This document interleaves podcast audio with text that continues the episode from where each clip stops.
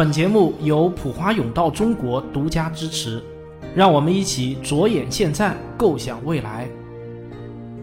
本节目由上海真爱梦想公益基金会联合出品，为了自信、从容、有尊严的未来。不知道大家有没有注意到呢？这几年啊，在网上出现了一个新名词，叫“杭吹”，意思呢就是整天在网上吹杭州有多好的人。他们认为呢，北上广深这个传统说法应该改为北上深杭，或者呢北上深广杭。总之啊，杭吹们认为杭州啊已经迈入到了中国城市的第一梯队，而不再是第二梯队的领头羊了。这当然啊就会有很多人不服，于是呢在知乎上就经常会引发激烈的辩论。而跟杭吹怼的最激烈的是以广州人居多，因为杭吹们最爱对标的城市呢就是广州。不过，据我观察，在知乎上，“杭吹”似乎现在是一个略带贬义的词汇，跟自嗨的含义呢比较接近。但我想说啊，这个“杭吹”啊不是平白无故出现的。如果杭州完全没有可以吹的资本，也就不可能会诞生“杭吹”了。那么，现在的杭州与广州相比，到底谁强谁弱呢？哎，如果把目光再拉长一点，一二十年后再让这两座城市 PK，谁又会胜出呢？那如果你对这个话题感兴趣的话呢，那就别走开。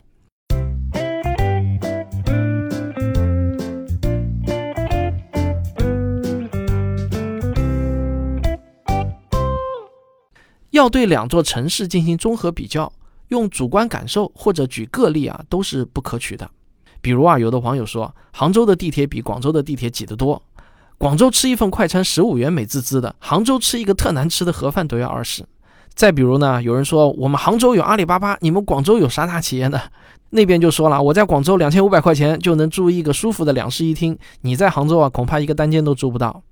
但这样的吵架不会有什么结果，因为举个例，除了让自己感觉自己理直气壮外，其实呢，证明效率是很低的。这样的吵架质量呢，不是很高。城市比较唯一客观公正的方式呢，是看那些可以明确定性和定量的数据指标。我手头啊，现在就有一份普华永道最新发布的名为《机遇之城二零二一》的报告，这里面呢，就有大量的非常硬核的客观数据。我国最重要的四十七座城市的基本面数据都写在了这份报告中。通过它呢，我们不仅能了解这些城市的现状，还能窥见未来。在谈论杭州和广州之前，我们先了解一个最基础的数据，就是根据第七次全国人口普查数据，广州市的常住人口约一千八百七十万，杭州市的常住人口呢是约一千两百万，这是两个人口超过千万的大城市。但广州依然还要多出一个相当于整个郑州城区常住人口的数量，因此呢，广州的人口数量那现在还是远多于杭州的。大多数人在谈到城市比较的时候呢，首先想到的呢就是比较地区 GDP。好，那我们就先来看一下他们的 GDP 的情况。二零一九年，广州的 GDP 啊大约是两点三八万亿元，全国呢排名第五；而杭州的 GDP 呢大约是一点五四万亿元，全国排名是第十。前四名呢，分别是上海、北京、深圳、香港。那从 GDP 总量上来看啊，杭州和广州的差距显然还是很明显的。但是如果我们考虑人口因素，看人均 GDP 的话，那广州呢就是大约十五点六万元，全国呢排名就跌到了十五了。而杭州是十五点二万元，全国排名呢是第十六，两个就相差一名，紧挨着啊。大家能不能猜出中国人均 GDP 最高的城市是哪个城市？是澳门。达到了五十八万元，这个呢其实不意外啊，因为澳门人口少，又有全国只能他搞的博彩业，对吧？香港、深圳是排第二和第三的，而北京呢排名只有第八，上海排名呢只有第九。所以呢，从人均 GDP 来看呢，大城市呢其实并没有什么太大的优势。但我觉得深圳很厉害啊，不管是 GDP 的总量还是人均 GDP 排名都很高。好，说完了这个人均 GDP 啊，我们再来看一下 GDP 的增速。杭州呢，又是紧追着广州。广州 GDP 的增速呢，全国排名第十五，杭州呢是第十六。GDP 增速全国排第一的是长沙。不过啊，我们必须说啊，一个城市的经济影响力，那绝不是只看 GDP 的。有些城市的 GDP 主要靠房地产和基建来拉动，它具有后发优势，但可持续性比较差。一个城市的经济影响力还有另外四个非常重要的指标，他们是知名企业的数量。外商投资占 GDP 的比重，还有呢就是第三产业的比重，以及金融机构的存贷款余额以及存贷比，这些指标啊反而更能体现出一个城市的经济活力。如果再考虑这四个指标啊，你就能看出现在杭州咬广州咬得有多紧了。根据财富杂志的二零二零年中国五百强企业排名，普华永道的研究员呢就统计了各个城市中有多少个五百强企业的总部，最终的结果是啊，杭州有二十二个，广州呢是二十个，杭州已经超越了广州，成为了中国五百强企业总部数量全国排名第五的城市，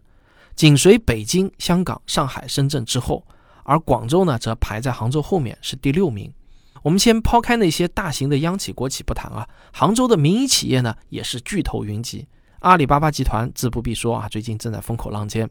其实呢，起家于广州的网易公司，它现在的总部啊也在杭州。丁磊虽然是在广州创业起家的，但他现在呢确实是在杭州办公。还有超过五十年历史的民营企业常青树、万象集团也在杭州。那杭州在造车方面呢，还有吉利集团；消费品方面呢，有娃哈哈集团。那我们再来看广州，广州最知名的民企呢是万科、恒大、碧桂园这三家房地产企业，然后呢就是广汽集团、东风日产等这些大型的合资企业。广州在日化和制药领域呢是比较突出的，日化类的有宝洁、立白等，而制药呢有广州白云山。但是广州呢却没有一家能够拿得出手的互联网企业，这也是杭吹们最爱和广州比较的一个点了。我们再来看一下外商投资占地区 GDP 的比值，这个指标呢最能说明一个城市对外资的吸引力和外向型经济的发展水平。在这个指标上，杭州又大幅度领先了广州。二零一九年，杭州实际利用外资额呢是六十九点四亿美元，与 GDP 的比值大约是百分之三点一五，全国排名第十一位。而广州呢，则是七十一点四亿美元。与 GDP 的比值约百分之二点一，全国排名第二十二位。我们再来看三产比重啊，广州呢排名全国第七，杭州排名全国第十。这个杭州比广州呢还有一些差距，但已经不是很大了。在金融机构和纯贷款方面，广州排名全国第五，杭州排名第七，这咬的啊也非常的紧。在综合考虑了以上我提到的这些所有的评价维度后，普华永道的报告就给出了全国四十七个城市的总评分。结论是啊，在经济影响力方面，香港以二百七十六分位居第一，上海是二百七十五分，北京是二百七十四分，而广州和杭州都得了二百六十五分，并列第四名。当然啊，这个经济影响力虽然呢只是城市竞争力众多维度中的一个，但这个维度啊，往往是普通人最津津乐道的维度。所以啊，杭吹的诞生以及他们喜欢跟广州比较的心理，并不是平白无故的。前面说的那么多啊，反映的都是目前的现状，而不是未来。但是我们更关心的，显然是杭州和广州这两所城市未来到底谁的发展潜力更大呢？在他俩的竞争中，到底我该用姜还是老的辣来形容呢？还是用葱还是嫩的香来形容呢？咱们先听一个小广告，广告之后见。我的新书《文明的火种》。人人都可以像科学家一样思考，已经在各大网络书店全面上市了。这是我过去几年中所有阐述科学精神和科学思维的文章精选集。有些话啊，如果你自己无法开口对亲朋好友说，就可以赠送我这本书，你懂的。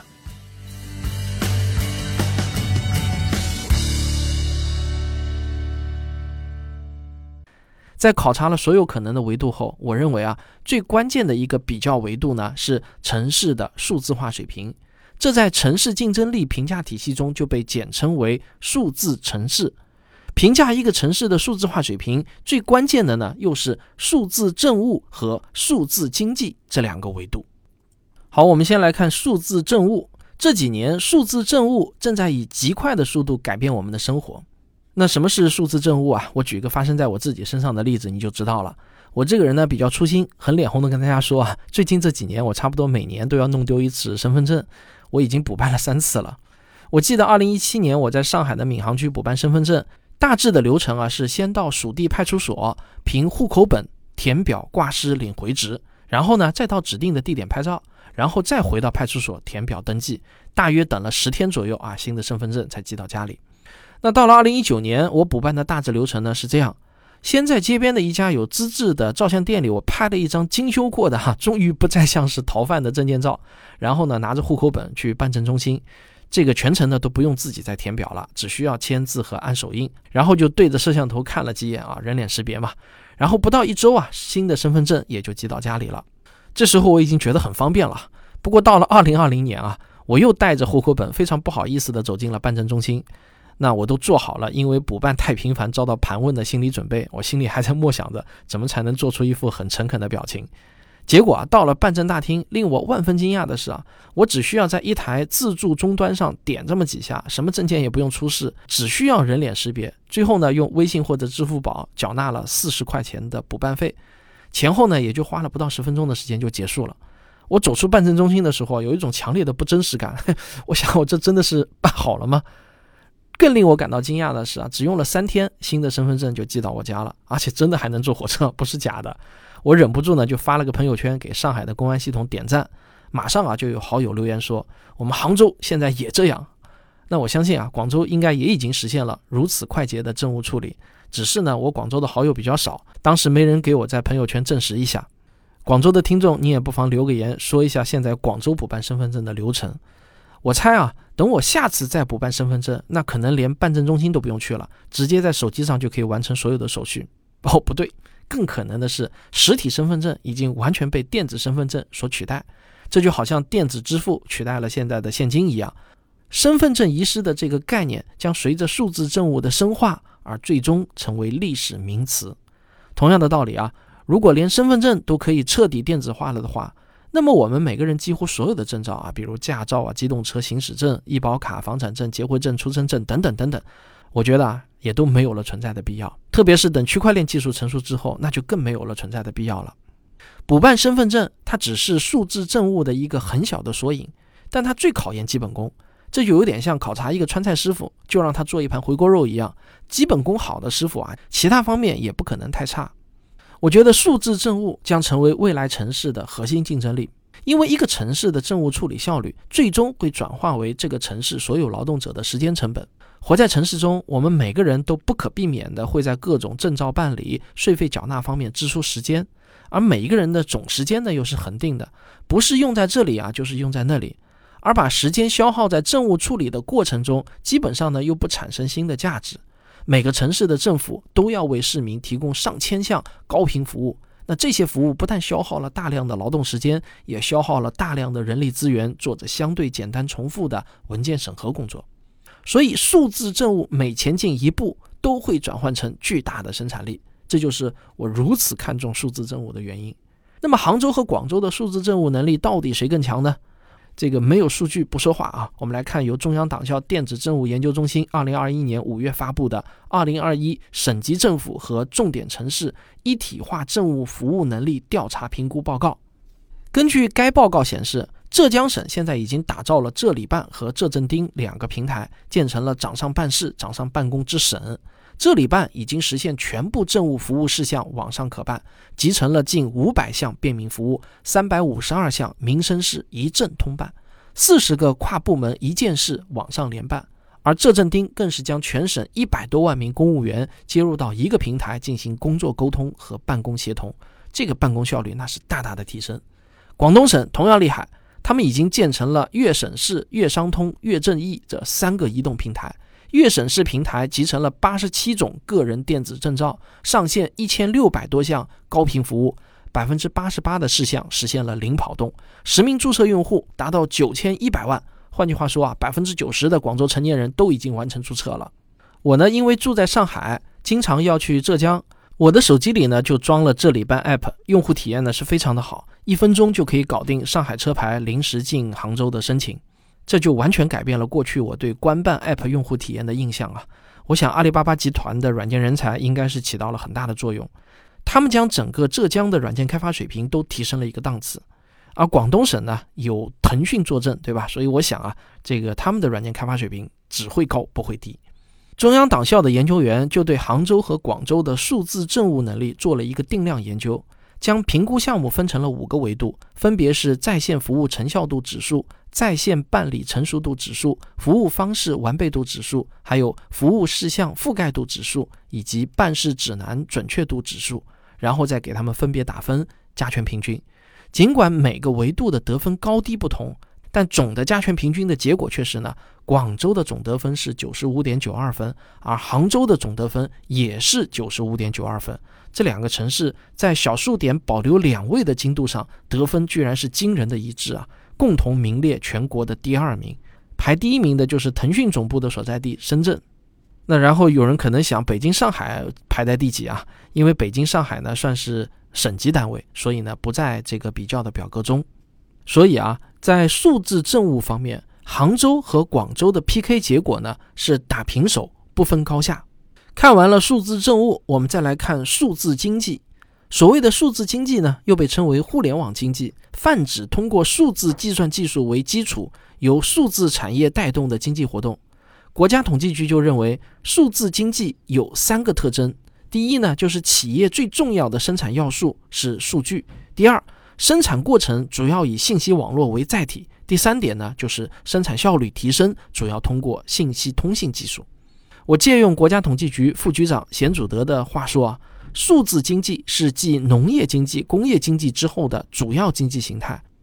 数字化转型正在驱动生产方式、生活方式和治理方式发生深刻的变革，对世界经济、政治和科技格局会产生深远影响。好，那么杭州和广州的数字经济到底谁更强呢？很遗憾啊，我没有找到权威的直接对比的数据，但是我找到了另外一个能侧面比较两所城市数字经济实力的维度，这就是比较两所城市的数字人才。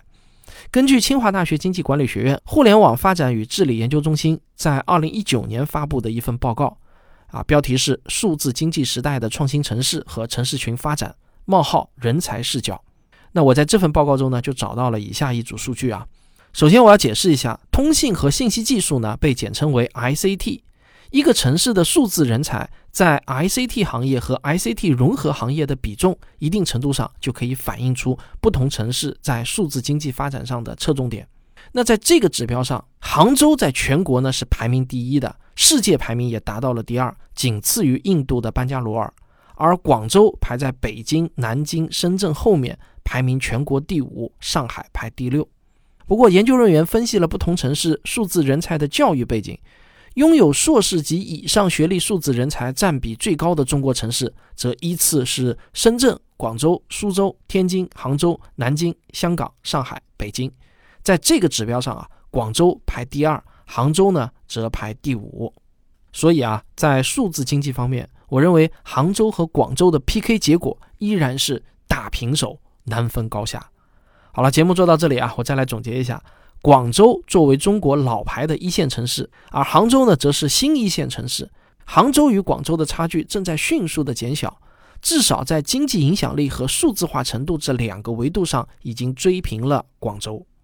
当然，我们必须要指出，比较两个城市的竞争力还有很多的维度，绝不只是经济影响力和数字经济这两个维度。还有像可持续发展、交通和城市规划、文化与生活、生活创业成本、营商环境等等等等。那如果你们对这两所城市在更多维度上的比较感兴趣的话，你也可以自己下载普华永道的这份《机遇之城2021》的报告全文。中国也不仅仅只有杭州和广州这两所大城市，还有很多很多正在崛起中的大城市也值得我们关注。那我今天呢，只是抛砖引玉，期待您的精彩观点。您觉得杭州和广州相比，谁更适合您呢？好，请留言告诉我。我们下期再见。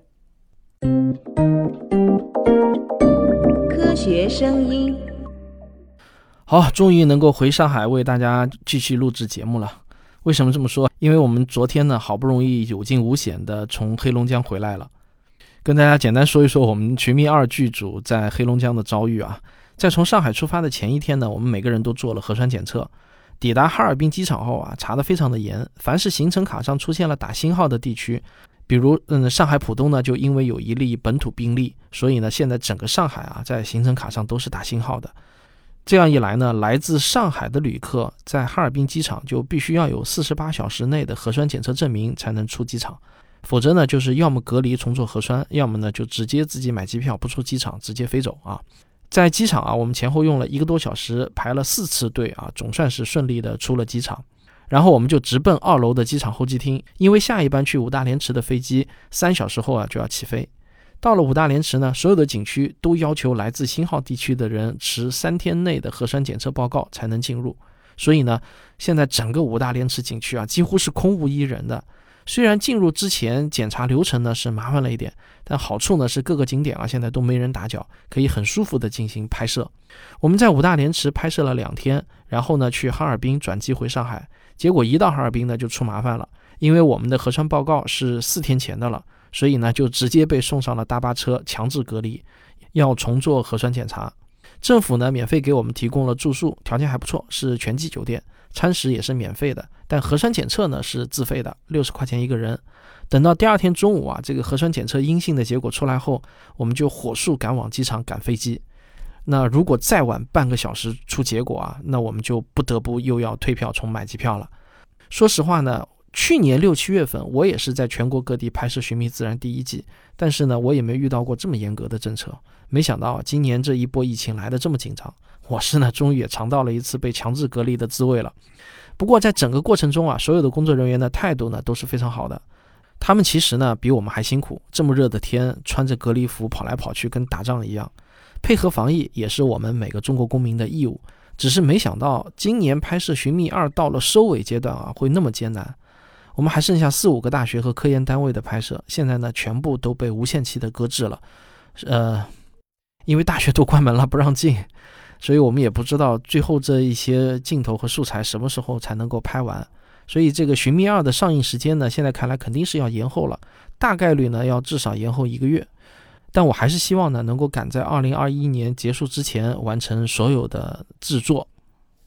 好，今天就跟大家聊到这里，我们下期再见。